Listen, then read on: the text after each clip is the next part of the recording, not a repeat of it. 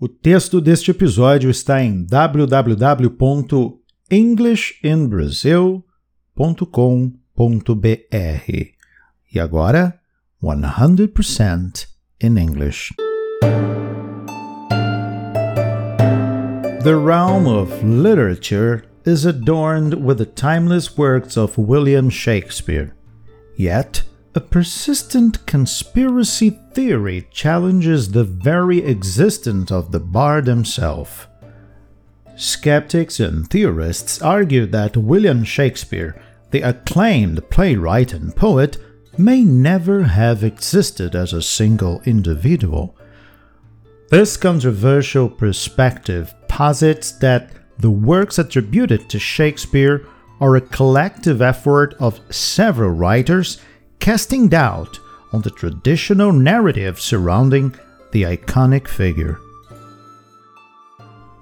At the heart of the Shakespeare conspiracy is the lack of concrete evidence linking the name to a specific person. Unlike contemporaries such as Christopher Marlowe or Ben Jonson, there are no surviving manuscripts personal letters or any definitive records directly tying William Shakespeare to the authorship of his renowned plays and sonnets. This void in historical documentation has fueled speculation that the name Shakespeare might be a pseudonym or a collective pen name used by a group of writers. Several alternative authorship theories have emerged over the years, suggesting that figures such as Francis Bacon, Edward de Vere, or even Queen Elizabeth I may have been the masterminds behind the Shakespearean canon. Proponents of these theories argue that the traditional narrative is a carefully constructed myth obscuring the real identities of those responsible for the unparalleled literary contributions attributed to Shakespeare.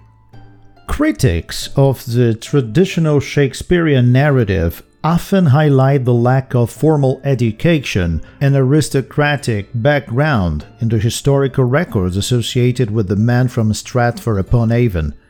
The argument goes that someone of his purported humble origins and limited education would not have possessed the intellectual and cultural sophistication evident in the works attributed to Shakespeare. Another point of contention lies in the inconsistencies surrounding biographical details attributed to Shakespeare. Skeptics question how a man of modest means could have acquired the extensive knowledge of law, foreign languages, and classical literature reflected in the plays. The lack of personal artifacts, coupled with the questionable reliability of historical records from the Elizabethan era, adds complexity to the mystery surrounding Shakespeare's true identity. While the Shakespearean conspiracy challenging the existence of William Shakespeare continues to captivate the imaginations of skeptics, mainstream scholars overwhelmingly support the traditional attribution. The enduring appeal of the conspiracy lies in its ability to provoke critical examination of historical narratives and challenge preconceived notions about the iconic figure. Whether one chooses to embrace the conventional account or explore the alternative authorship theories, the debate surrounding the true identity of William Shakespeare remains an intriguing chapter in literary history. Okay, do you believe Shakespeare was a myth or a real person? Think about it. Teacher Fabio Emerim says goodbye and see you next time!